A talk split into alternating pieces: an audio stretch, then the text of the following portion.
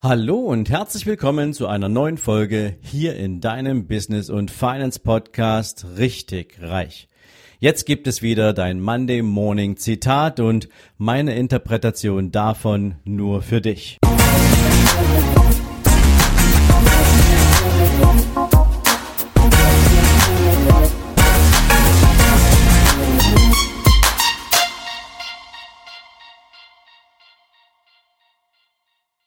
Guten Morgen und herzlich willkommen zu einer neuen Zitate-Folge. Und heute gibt es für deinen Start in die neue Woche ein Zitat von einem meiner Vorbilder von Jim Rohn. Und er hat mal zum Thema Gesundheit etwas Spannendes gesagt, nämlich Sorge dich gut um deinen Körper. Es ist der einzige Ort, den du zum Leben hast. Und was wie eine simple Wahrheit klingt und was dir jetzt wahrscheinlich im ersten Augenblick auch ein zustimmendes Nicken abbringen wird, ist doch für viele Menschen in der täglichen Umsetzung so unglaublich kompliziert. Aber was würde es denn bedeuten, wenn ein gesunder Geist in einem gesunden Körper wohnt? Ich möchte dir mal kurz zwei, drei Impulse dazu geben. Wie wäre es, wenn du absolut topfit bist, wenn du richtig gut drauf bist, wenn du ein hohes Energielevel hättest? Wärst du dann vielleicht viel besser in der Lage, deine täglichen Herausforderungen zu meistern? Wärst du viel besser in der Lage, unkompliziert morgens aus dem Bett zu steigen, dich auf den Tag zu freuen und absolut voll energetisch zu starten? Hättest du gegebenenfalls mehr Klarheit über das, was du im Leben willst, unabhängig von dem, welchen Umständen du dabei begegnest oder welche Herausforderungen du hast? Hättest du vielleicht auch mehr Fokus, den du auf die Dinge lenken willst, die du erreichen möchtest? Wärst du kreativer und wärst du vielleicht sogar viel kritikfähiger in der Auseinandersetzung mit deinen eigenen Entscheidungen? Denk mal kurz darüber nach, was das für dich bedeuten würde.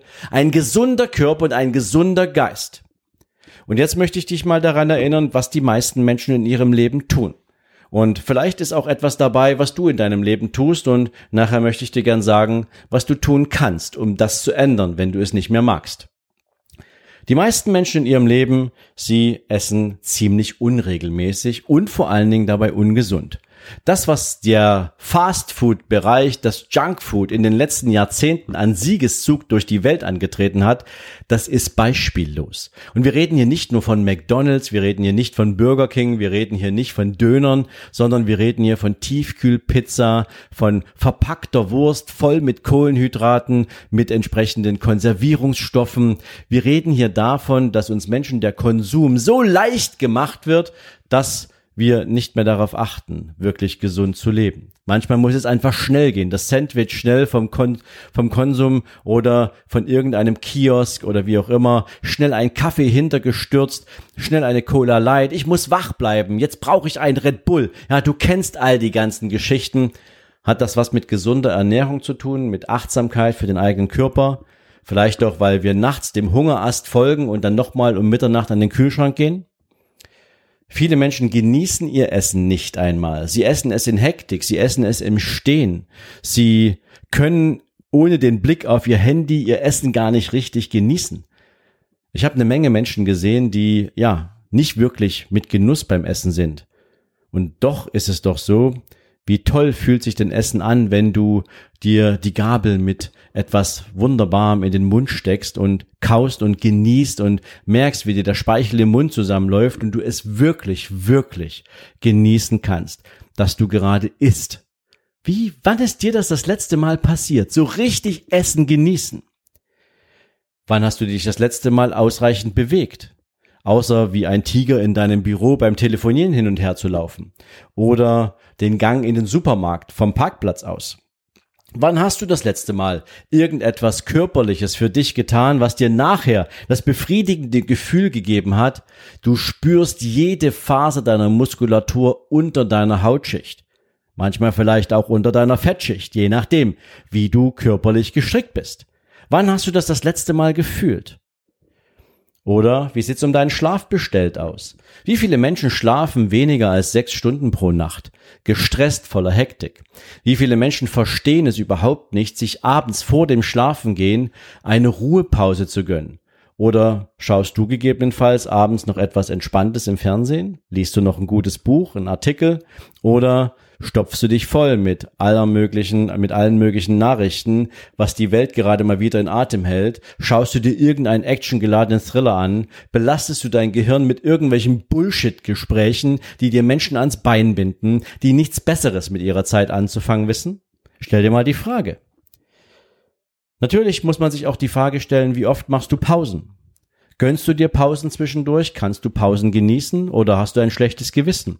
Wenn du dir um die Mittagszeit oder um die Nachmittagszeit mal für fünf Minuten die, Beut, die Beine vertrittst, außerhalb deines Büros. Ist dir das schon mal passiert? Hast du ein schlechtes Gewissen bekommen? Hast du sowas überhaupt schon mal gemacht? Und wann hast du das letzte Mal aus vollem Herzen, voller Überzeugung, ohne schlechtes Gewissen, ohne moralische Schuldgefühle Nein gesagt?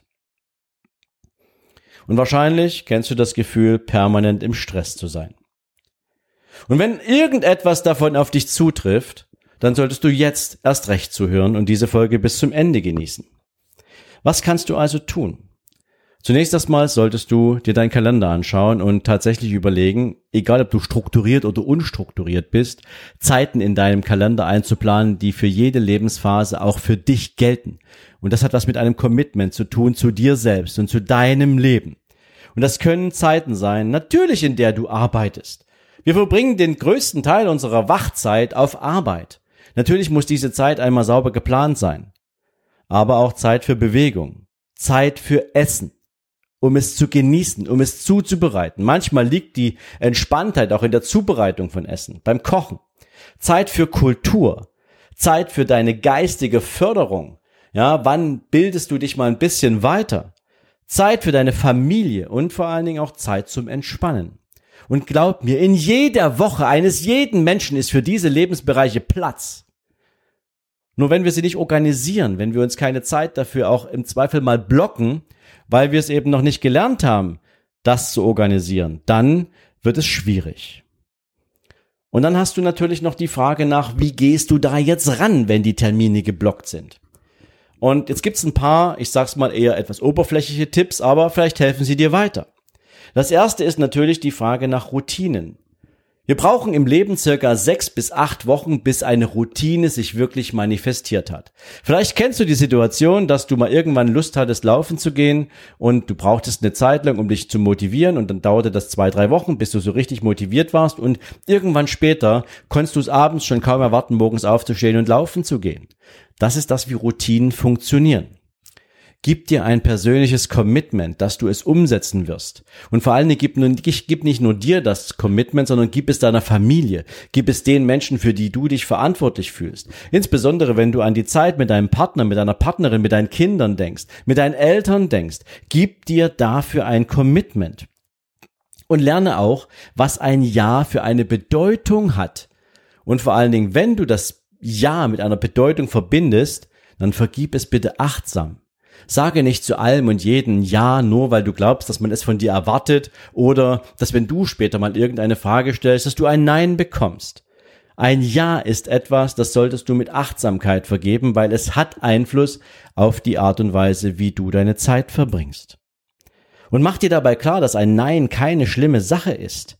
Ein Nein ist ein Statement, es ist kein Urteil.